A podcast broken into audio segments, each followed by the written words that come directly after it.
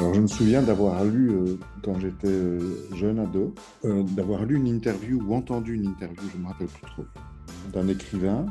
Il avait dit un truc qui m'avait marqué, qui était quand on est écrivain, on le sait, sans prétention aucune, hein, c'est-à-dire sans forfanterie et sans se monter du col. Ça m'a ouvert une sorte de, porte mentale où je me suis dit, ben oui, en fait, je crois que je suis écrivain. Pourquoi et comment décide-t-on un jour de devenir auteur ou autrice? Et est-ce seulement une décision, ou bien plutôt une pulsion, le résultat d'un processus irrépressible? Et puis c'est quoi finalement la vocation? Avec Alinéa, un podcast créé par Bella, le site de la création et de ses métiers en Fédération Wallonie-Bruxelles, nous partons à la rencontre d'auteurs et autrices belges francophones qui se confient sur leur rapport à l'écriture, ses origines et la place que celle-ci prend dans leur vie et dans leur quotidien. Pour ce troisième numéro, rendez-vous avec Philippe Marchewski, qui le temps d'un coup de fil revient sur son rapport à l'écriture. Longtemps, Philippe Marchewski a été chercheur en neuropsychologie cognitive au FNRS et à l'Université libre de Liège, avant de fonder la librairie Livre au Trésor en 2002. En 2018, il décide de se consacrer entièrement à l'écriture et publie dans la foulée son premier livre, Blues pour trois tombes et un fantôme, déambulation psychogéographique dans une Liège rythmée par des notes de jazz. En octobre 2021, il reçoit le prix Rossel pour son premier roman, Un corps tropical, paru aux éditions Incultes. Les aventures tragicomiques d'un homme banal entraîné sur la pente absurde d'un exotisme à portée de main. Je suis Aurore Engelen et vous écoutez Alinéa.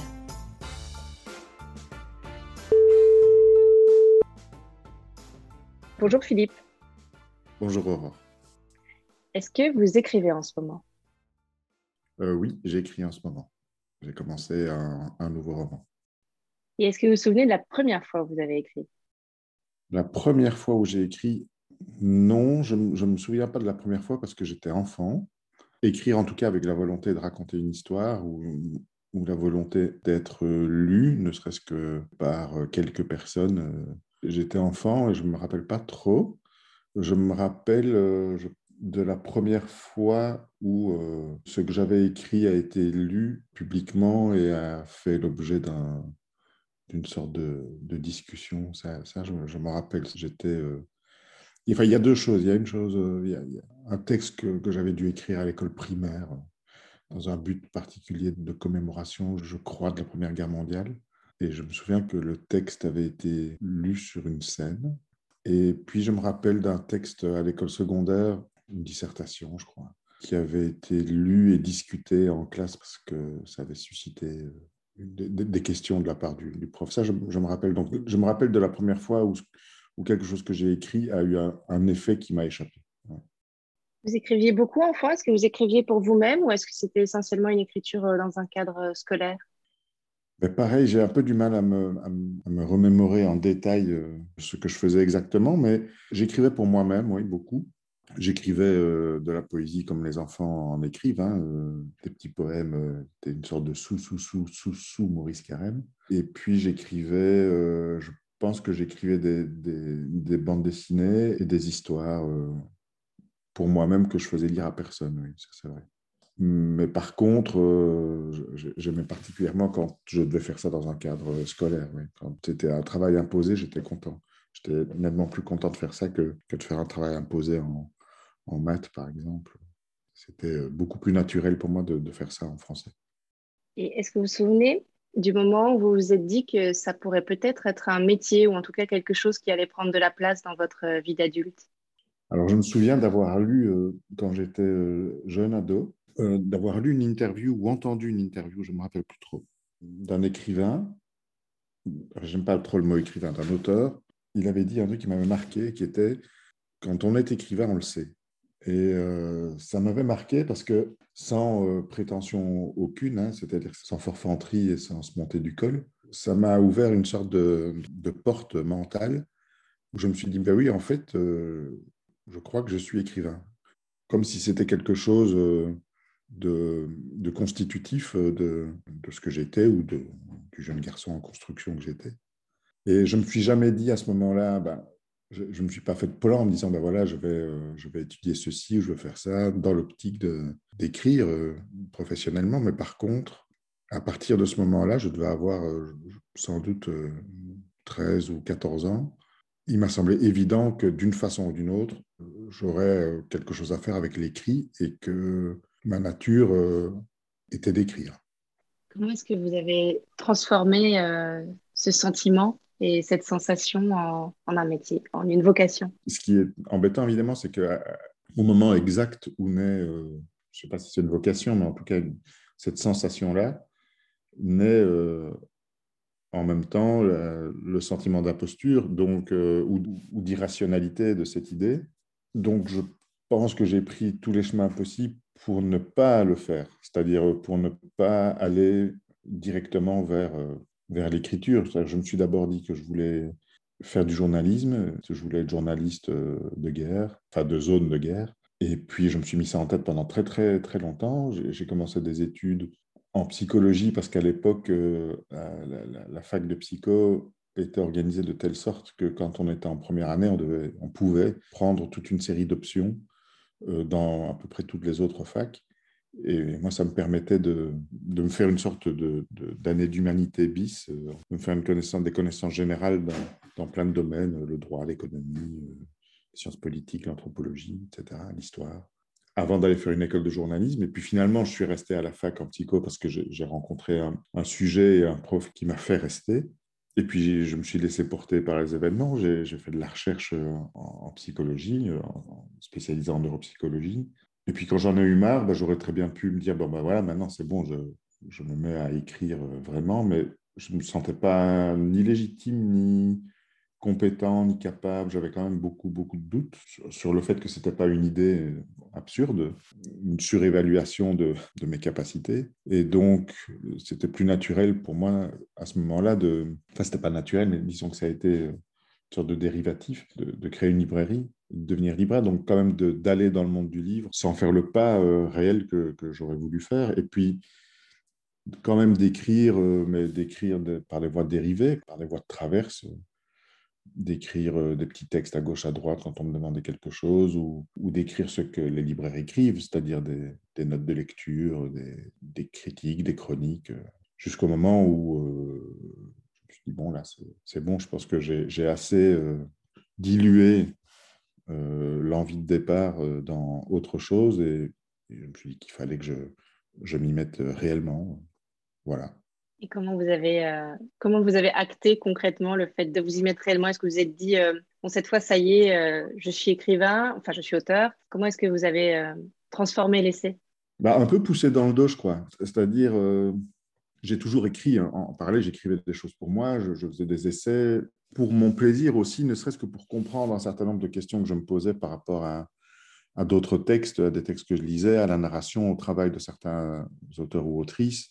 Et puis, bah, l'avantage finalement, ce, que m'a apporté le, fait d'avoir été libraire, c'est que ça m'a mis dans les mains énormément, énormément de livres qui sans doute euh, n'y seraient pas arrivés si j'avais suivi une voie normale de lecteur, c'est-à-dire que quand on est libraire, on, a forcément beaucoup, beaucoup plus de livres qui nous passent dans les mains que comme un lecteur lambda. Et puis on rentre progressivement dans une sorte de, pas, dans un milieu, mais enfin si, dans un milieu professionnel, on a, on a des discussions avec des gens qui travaillent dans ce milieu, avec d'autres, d'autres, à d'autres niveaux de la chaîne. Donc on a des discussions forcément avec des auteurs et des autrices, on a des discussions avec euh, des éditeurs, des éditrices, voilà, d'abord, c'est un éditeur qui m'a demandé d'écrire une préface pour un livre. On s'est retrouvé à table dans un restaurant on discutait et je lui parlais d'un auteur que j'avais euh, découvert par hasard en, empruntant un livre, le hall d'hôtel d'un hôtel à Paris, qui est un auteur que je connaissais pas du tout et, que je trouvais absolument exceptionnel, mais qui avait été très très peu traduit en français et était relativement tombé dans l'oubli, euh, qui s'appelle Juan Rodolfo Wilcock. Et cet éditeur me dit, ah, mais justement, on, a, on va publier la traduction d'un texte. Et ils m'ont demandé si je voulais bien faire une préface. Et pour moi, ça a été étrange parce que c'était la première fois alors, j'avais déjà publié des, textes euh, accompagnant des expositions, des choses comme ça, mais c'était toujours destiné ou à vocation locale, ou en tout cas euh, très confidentielle. Et là, c'est la première fois que je me retrouvais à écrire un texte qui serait publié, euh, distribué largement. Alors, même si c'est une préface, donc on sait que personne ne lit les préfaces, donc c'est une sorte de geste relativement gratuit. Mais ça a déclenché quelque chose. C'est-à-dire, je me suis dit, ah, mais voilà, je, je, crois que je suis suffisamment armé, en fait, pour maintenant me prendre en main en termes d'écriture et, écrire pour moi. Donc, euh, à partir de là, les choses se sont un peu enchaînées. J'ai recommencé ou j'ai commencé à travailler un peu plus sérieusement sur des, des textes, mais c'était difficile à faire tout en étant libraire. Et les choses se sont vraiment ouvertes à partir du moment où j'ai décidé d'arrêter la librairie. Ça, a ouvert une sorte de champ de temps en me disant, ben voilà, je, je, prends un an pour remettre un peu mes idées en place et travailler sur quelque chose. J'en ai discuté avec un éditeur, j'ai envoyé un début de texte et à partir de là, eux, ils n'étaient pas contents de ce texte-là, moi non plus d'ailleurs. C'était une déception de, de commun accord. Mais ils m'ont proposé autre chose, ils m'ont demandé de, réfléchir à autre chose. Et là, ça a vraiment déclenché quelque chose qui est venu naturellement et facilement, presque sans effort, et très vite. Et là, voilà, c'était parti.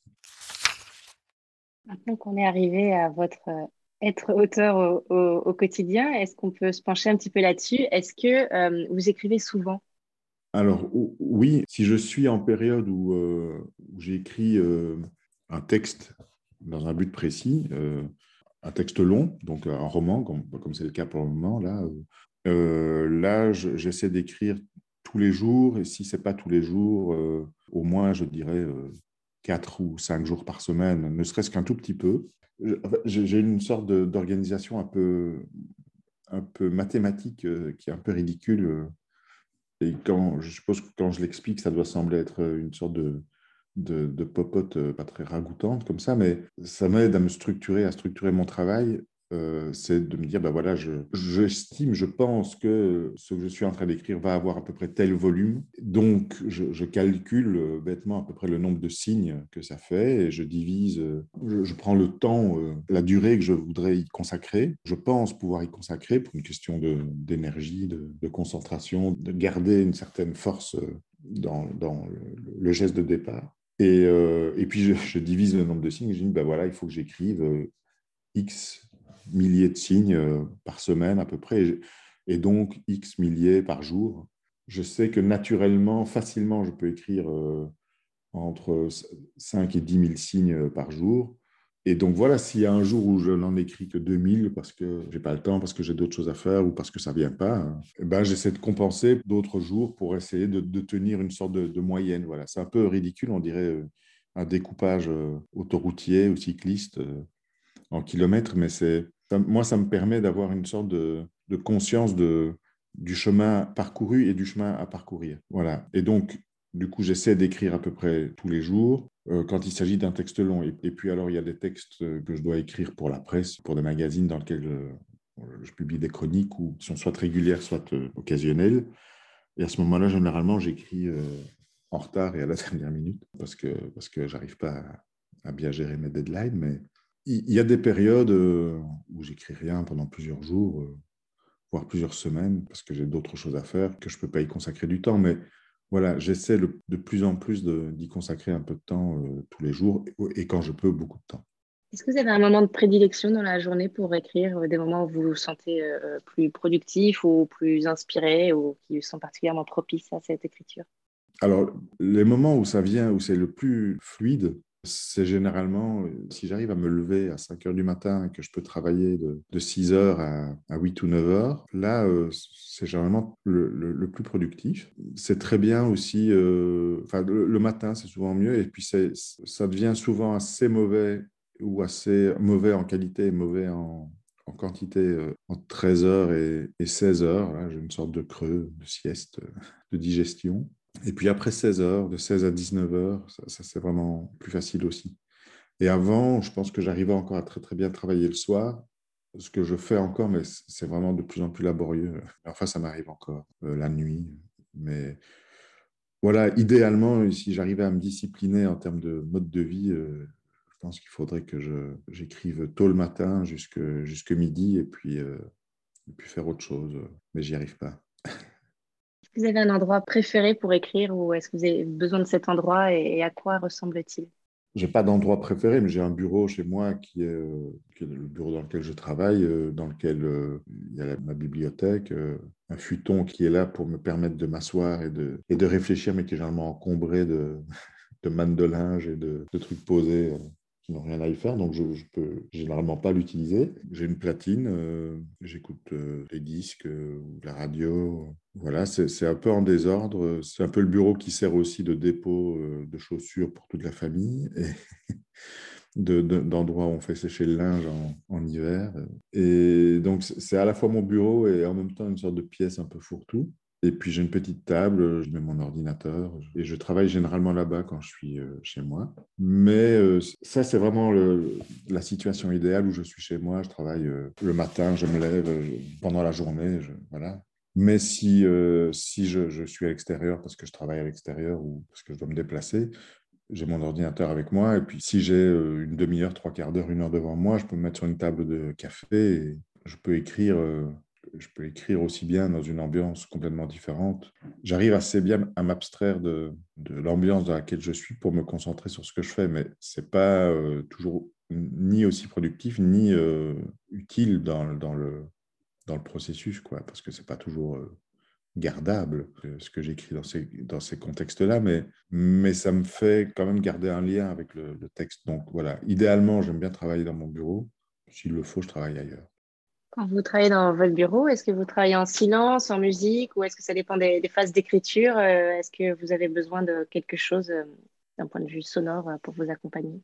Ça dépend vraiment. Il y a des moments où j'ai besoin d'être vraiment dans le silence ou au calme, en tout cas, parce que j'attache beaucoup d'importance au rythme dans le, dans le texte, à la rythmique de la phrase. Pour moi, c'est quelque chose qui est vraiment à la base de mon travail, c'est de trouver et de créer un rythme. Donc, c'est pour moi, écrire, euh, en tout cas tel que je le conçois, euh, c'est quelque chose qui a à voir avec de la composition musicale, même si je ne suis pas musicien, je ne suis pas compositeur, euh, donc je ne peux pas faire de comparaison terme à terme, mais en tout cas, dans l'esprit, il me semble que c'est assez proche. Je, cherche une musique, une mélodie, réellement une mélodie, hein, une, prosodie, donc quelque chose de très, de très mélodique, et, et, puis surtout une rythmique. Donc, il y a des moments où j'ai besoin d'être très silencieux parce que je dois me concentrer sur ces aspects-là et je ne peux pas avoir de, musique ou de son interférent. Et puis, il y a d'autres moments où j'ai besoin d'avoir un rythme extérieur qui va me, me lancer ou m'aider ou à avancer dans un passage.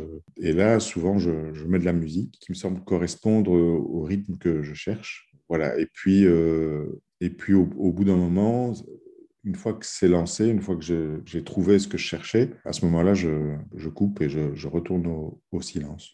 Quels sont vos outils d'écriture? J'imagine que vous écrivez avec votre ordinateur, mais est-ce que vous avez d'autres outils, des carnets, un stylo fétiche ou des petites choses que vous avez besoin pour écrire? J'ai des feuilles volantes euh, qui traînent toujours un peu à gauche, à droite, euh, où je note euh, des idées qui me passent par la tête et qui me serviront plus tard, ou je pense qu'elles me serviront plus tard.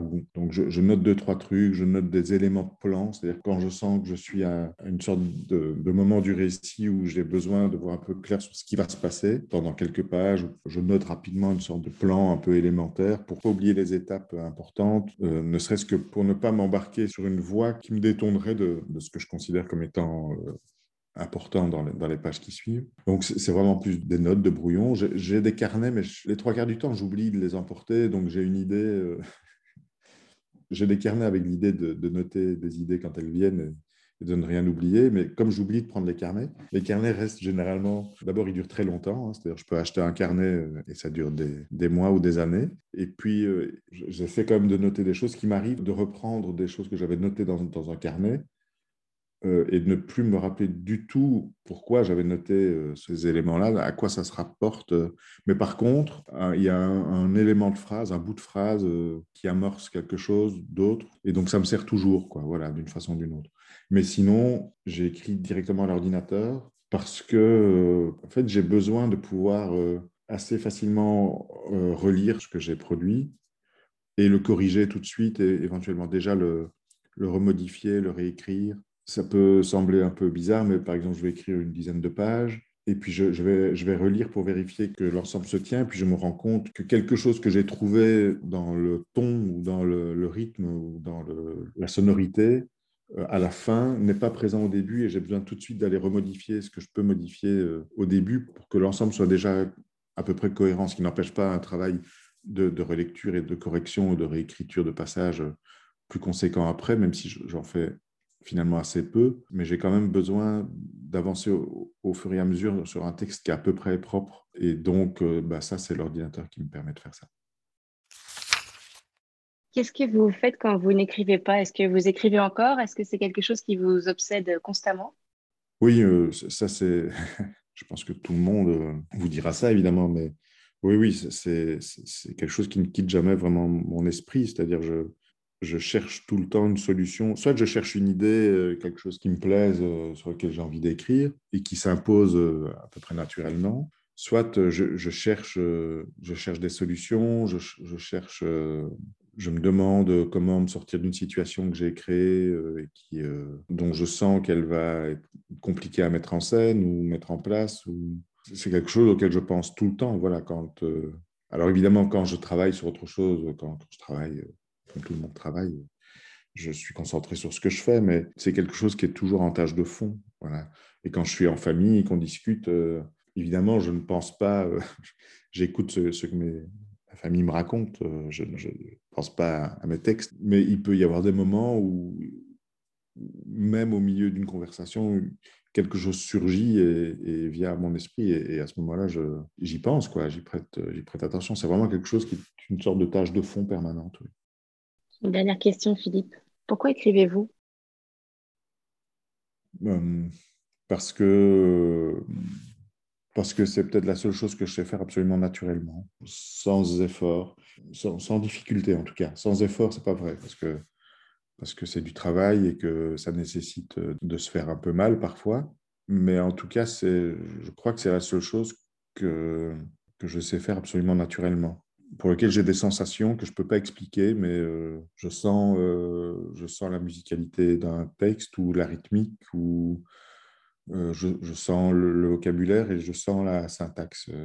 C'est lié sans doute au fait d'avoir beaucoup lu, d'avoir lu quand j'étais enfant, d'avoir toujours aimé ça, d'avoir voilà, et puis peut-être d'avoir une, oreille, quelque chose qui est favorable à ce genre de, pratique, comme un musicien peut avoir l'oreille absolue ou autre. voilà, je pense que c'est c'est le moment où, je me sens le plus en accord avec ce que je, ce que je sais faire profondément. Merci beaucoup Philippe. Avec plaisir. Merci mille fois à Philippe Marchevski de s'être confié pour Alinéa sur sa vocation, son rapport à l'écriture et la place que celle-ci prend dans sa vie. Merci à vous de nous avoir écoutés. Et merci à Bella de soutenir la création Fédération Wallonie-Bruxelles et d'avoir rendu ce podcast possible. Si vous l'avez aimé, n'hésitez pas à vous abonner, le liker, le commenter, le partager et lui mettre plein de belles étoiles. très vite